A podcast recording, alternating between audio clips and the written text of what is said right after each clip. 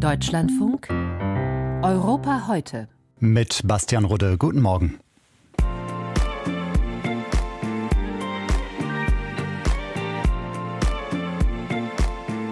Der 24. Februar 2022 ist ein Tag, den viele Menschen wohl nie wieder vergessen werden. Besonders in der Ukraine, aber auch weit darüber hinaus. Denn an jenem Tag begann Russland seinen groß angelegten Angriff auf die Ukraine. Morgen ist das genau zwei Jahre her und das nehmen wir heute zum Anlass, auf verschiedene Aspekte dieses Krieges zu blicken. Außerdem berichten wir am Ende unserer Sendung über die bevorstehende Parlamentswahl in Belarus.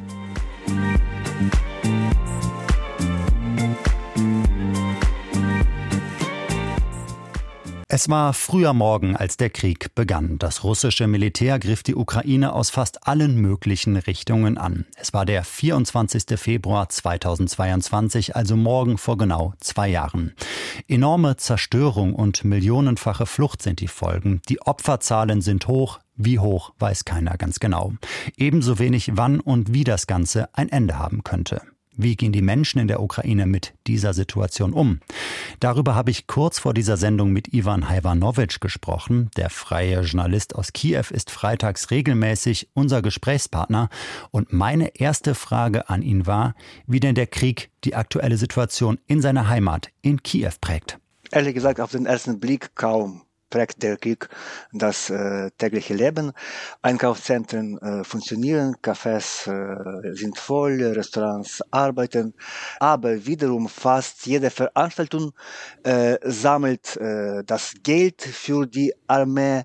Äh, es äh, kommt wieder immer, äh, dass die Sirenen äh, schreien und dann kein Verkehr während Luftalarmen äh, entsteht.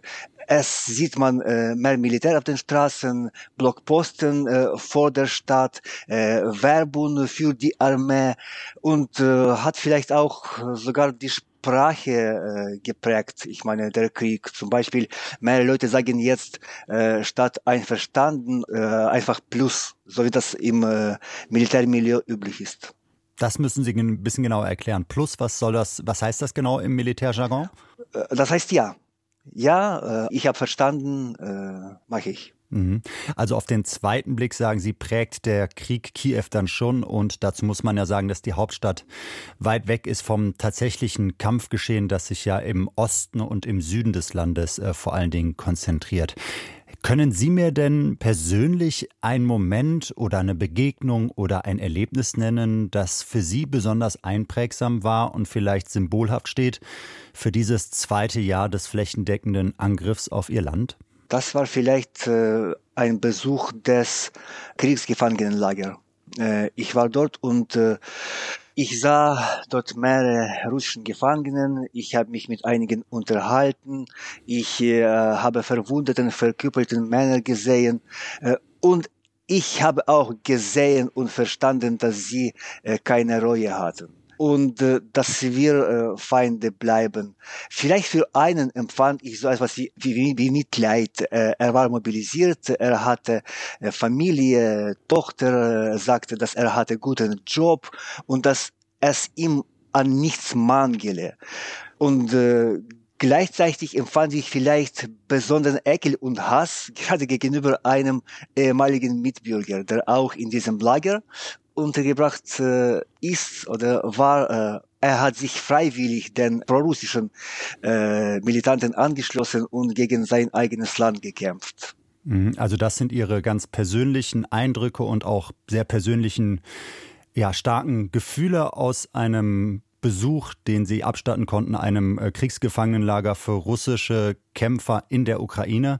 Und wenn wir nun mal den Blick auf die ganze Ukraine weiten, so scheint es ja gerade ein recht kritischer Moment zu sein für das Land, was unter anderem damit zusammenzuhängen scheint, dass die Stadt Avdiivka vor kurzem nach langem Kampf an Russland verloren gegangen ist.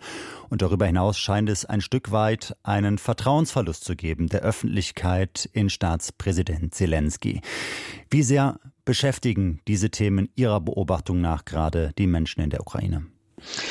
Ja, der Rückzug aus Avdiivka ist eine, eine Enttäuschung, ist ein großes Thema natürlich, obwohl, muss ich sagen, dass äh, äh das immer noch im Schatten von äh, Absetzung General Saluzhny sich befindet, äh, weil äh, die Gesellschaft äh, immer noch geschockt ist und offizielle Berichte äh, bezüglich der Rückzug aus Avdiivka ziemlich beruhigend sind. Also alle verstehen, dass wir das, dass wir die Stadt verloren haben, aber nicht alle sich damit befassen, wie schlimme Auswirkungen das auf die ukrainische äh, äh, weitere Positionen und äh, Kapazitäten und Möglichkeiten äh, haben wird. Und übrigens, es gab eine ganz frische, ganz junge Umfrage und laut äh, Ergebnissen dieser Umfrage äh, genießt äh, der größte Grad des Vertrauens General Saluzhny mit 94 äh, Prozenten.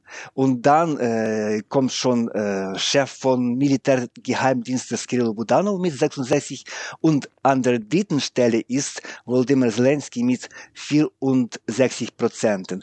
Und was interessant noch, diese Umfrage wurde durchgeführt zwischen 5. und 10. Februar, während äh, Saluzhny am 8. Februar abgesetzt wurde. Das heißt, dass äh, hätte diese Umfrage ein bisschen später durchgeführt wurde, dann vielleicht die Werte von Präsidenten noch schlimmer aussahen. Mhm. Sprechen wir mal über mögliche Momente von so etwas wie Hoffnung vielleicht. Russland hatte ja offenbar einen schnellen Sieg vor Augen, als es seine Invasion vor zwei Jahren begann. Das ist nicht gelungen, können wir festhalten. Die Ukraine hält in diesem Stellungskrieg stand. Gibt es denn weiterhin so etwas wie Stolz darauf? Und wenn ja, wie zeigt er sich? Auf jeden Fall, ja, Stolz ist ein vorherrschendes Gefühl. Ich würde sagen, äh, und die Mehrheit der Ukraine ist nach wie vor zuversichtlich, dass die Ukraine den russischen Angriff äh, abwehren kann. 85 Prozent äh, glauben an den Sieg. Äh, allerdings äh, mit Unterstützung der internationalen Partner. Also nicht so viele äh, Ukrainer äh, sind sicher, dass äh, sich unser Land äh, selber wehren kann. Äh, aber der allgemeine Trend äh, geht von, von einer Zunahme negativer Emotionen. Also wenn wir über die Stolz äh, reden, dann im August 2022 äh, verspürten das Gefühl äh, 75 Prozenten. Aktuell äh, sind das äh, 56 Prozenten. Also äh, dynamisch gesehen nimmt der Stolz ab.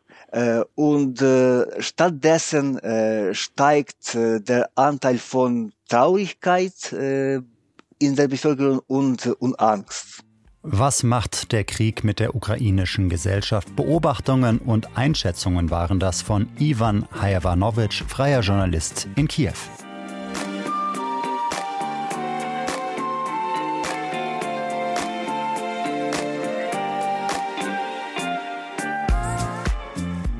Entlang einer etwa 1000 Kilometer langen Front ist die russische Invasion längst zu einem zermürbenden Stellungskrieg geworden. Ohne militärische und auch finanzielle Hilfe aus dem Ausland wird die Ukraine kaum standhalten, geschweige denn den Krieg gewinnen können. Allerdings läuft in etlichen Ländern eine kontroverse Debatte, ob es noch mehr Waffenlieferungen geben sollte oder ob es längst genug gegeben hat. Auch in Tschechien wird diese Diskussion geführt. Einerseits, andererseits gehört Tschechien weiter zu den größten Unterstützern der Ukraine. Erst gestern gab Regierungschef Peter Fiala einen Überblick. In die Ukraine haben wir aus unserem Bestand 62 Panzer, 131 Kampffahrzeuge, 6 Hubschrauber, 16 Luftabwehrsysteme, tausende Raketen, zehntausende Stücke Artilleriemunition und mehr als 4 Millionen Patronen für Handfeuerwaffen geliefert. Doch dabei soll es nicht bleiben. Tschechiens Staatspräsident Peter Pavel will der Ukraine bis zu 800.000 Schuss Artilleriemunition beschaffen. Eine ähnliche Zahl, wie sie sich die EU insgesamt vorgenommen hat, ohne es bisher zu schaffen. Also fragen wir nach bei unserem Tschechien-Korrespondenten Kilian Kirchgessner, woher genau will Pavel denn diese enorme Menge an Munition nehmen? Die Angaben darüber sind tatsächlich sehr vage. Diese Zahl und auch generell die Initiative wurde kommuniziert auf der Münchner Sicherheitskonferenz, wo Petr Pavel gewesen ist und eine Reihe offenbar finaler Gespräche geführt hat mit Partnern. Klar ist, die Munition soll kommen von Nicht-EU-Ländern, die in ihren Vorräten jede Menge Munition haben und die bislang aber nicht mit starker Ukraine-Hilfe aufgefallen sind. Man muss dazu wissen, Petr Pavel, der tschechische Präsident, war, bevor er im vergangenen Jahr in das höchste Staatsamt gewählt worden ist, ein NATO-General und hat aus dieser Zeit hervorragende Kontakte überall im Militärbündnis und generell in der äh, Militärszene.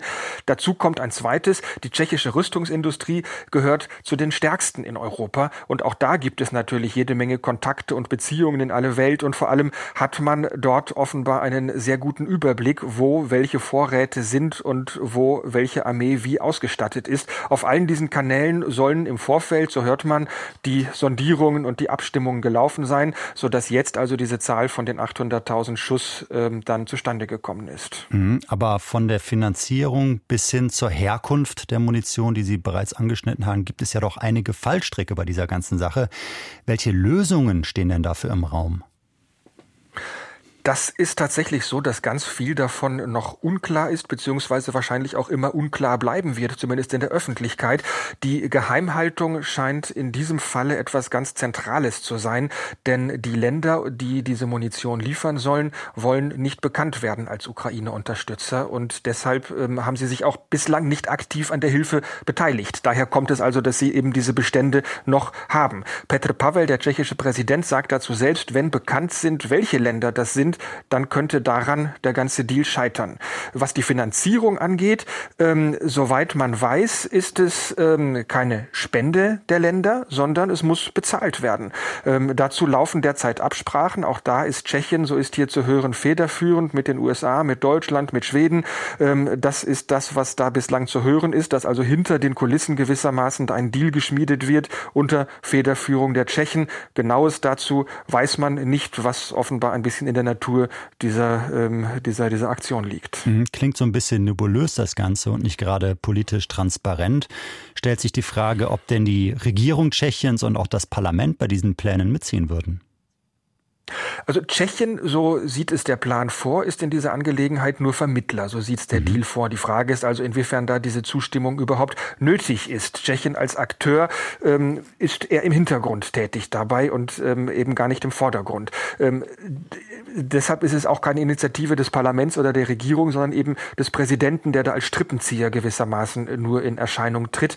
Generell gilt aber, die Regierung ist sehr engagiert in der Ukraine-Hilfe, auch auf den offiziellen Kanälen gewissermaßen. Das hat man ja auch gehört an dem Ton von Petr Fiala, den ähm, wir gehört hatten vor unserem Gespräch. Deshalb ist nicht zu erwarten, dass sie dem Präsidenten und dieser Initiative da Stolpersteine in den Weg legt. Ganz kurz nochmal nachgehakt. Ihre Einschätzung als Korrespondent und Beobachter, wird das denn gelingen, diese 800.000 Schuss Artilleriemunition? Es ist davon, ob, ob es dann tatsächlich die 800.000 werden, das ist natürlich mhm. die ähm, große Frage. Mit den Zahlen war der Präsident ja auch ein bisschen zurückhaltend und es sind Schätzungen.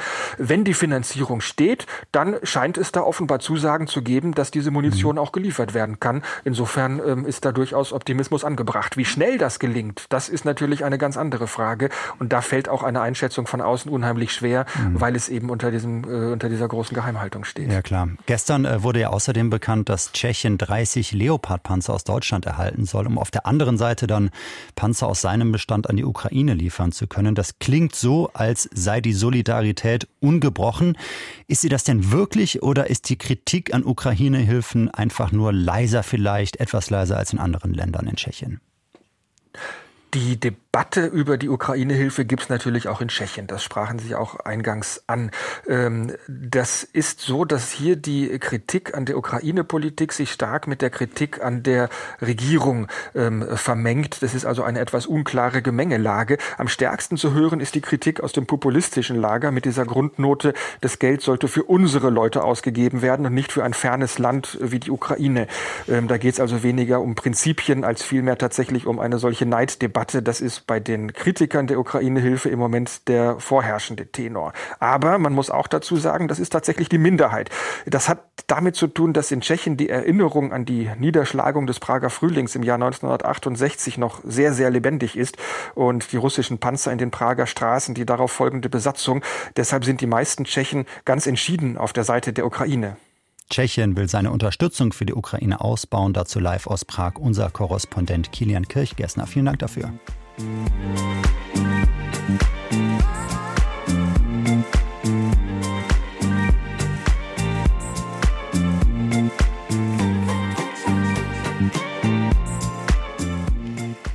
Der russische Angriff auf die Ukraine geht zwar zurück bis auf das Jahr 2014, in das unter anderem die Annexion der Krim fällt, aber der 24. Februar 2022, der markiert den Beginn des flächendeckenden Angriffs der Invasion. Und hier kommt auch dem nördlichen ukrainischen Nachbarn Belarus eine wichtige Rolle zu, denn von hier aus konnten russische Truppen unter anderem Richtung Kiew marschieren. Ein weiterer Beleg dafür also, wie eng Machthaber Alexander Lukaschenko an der Seite des russischen Präsidenten Wladimir Putin steht, der seinerseits wiederum ein großes Interesse daran hat, dass sein belarussisches Pendant unangetastet im Amt bleibt. Und so lässt sich schon erahnen, unter welche unterdrückerische Atmosphäre am kommenden Sonntag die Parlamentswahlen in Belarus fallen. Frank Eichmann mit weiteren Details dazu. Massiver Betrug wurde dem belarussischen Machthaber im Sommer 2020 vorgeworfen. Hau-ab-Rufe gegen die offiziellen 80 Prozent für Lukaschenko und gegen die angeblich nur 10 Prozent für Svetlana Tsikhanouskaya.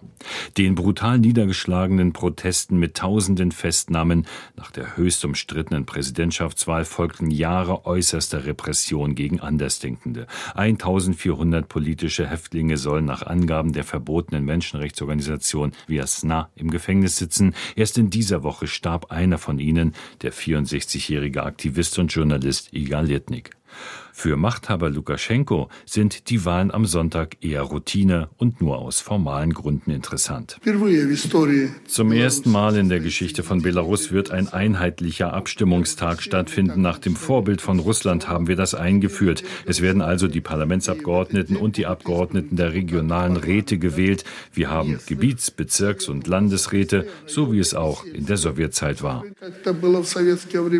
Nimmt man das Prinzip freier, fairer Wahlen ernst, März, dann wird das in Sonntag in Belarus eine Veranstaltung, die man schnell wieder vergessen kann oder vergessen muss. Sagt im Interview auch Svetlana Tsikhanouskaya, die heute im Exil lebt. Alle sogenannten Wahlen in Belarus sind nichts weiter als eine Farce, eine Imitation. Während sich das Land in einer tiefen politischen und humanitären Krise befindet und Menschen aufgrund ihrer Ansichten unterdrückt werden, da kann es keine freie und faire Wahl geben. Und egal, was die belarussischen Behörden an Wahlergebnissen veröffentlichen, wir fordern von der internationalen Gemeinschaft, sie nicht anzuerkennen. Und wir fordern die Belarussen nachdrücklich auf, die Wahlen zu ignorieren. Eine Wahl, die begleitet wird von zusätzlichen Repressionen. In den Wochen vor der Abstimmung gab es Razzien, Festnahmen, Durchsuchungen im Fadenkreuz, Oppositionelle, die das Land nicht verlassen haben und deren Angehörige. Dass im Ausland so wenig über die politischen Gefangenen in Belarus zu hören ist, das liegt an einer besonders perfiden Spielart der Unterdrückung. Der im Exil lebende Politologe Artyom Schreibmann erklärt sie. Wenn jemand außerhalb der Strafanstalt über einen politischen Gefangenen schreibt, so wird der Gefangene in eine Isolationszelle gesteckt. Nicht, weil er selbst etwas über seinen Anwalt mitgeteilt hätte, sondern nur, weil unabhängige Medien an ihn erinnert haben. Das zwingt die politischen Gefangenen darum zu bitten, dass über sie lieber nichts geschrieben wird, weil sonst Folterbedingungen für sie geschaffen werden. Das gilt auch für die bekannten politischen Gefangenen wie Kalesnikova, Znak, Babariko, Statkiewicz, Es wird ein Zustand der Stille geschaffen, damit man nicht an sie erinnert und sie in Vergessenheit geraten. Zur Wahl am Sonntag wird erstmals kein einziger Oppositionskandidat antreten. Auch in den Wahlkommissionen sind keine Oppositionelle vertreten. OSZE-Wahlbeobachter sind nicht zugelassen worden. Kann sich dennoch eine Proteststimmung wie nach der Wahl 2020 zusammenbrauen? Politologe Artyom Schreibmann.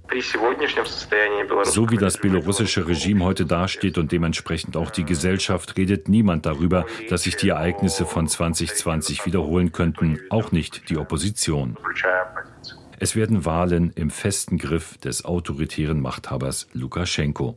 Frank Eichmann über die Parlamentswahl in Belarus am Sonntag. Kurz zuvor hat sich Alexander Lukaschenko per Gesetz selber lebenslange Immunität gegen Strafverfolgung zugesichert. Die nächste Präsidentschaftswahl, die ist dann für kommendes Jahr geplant.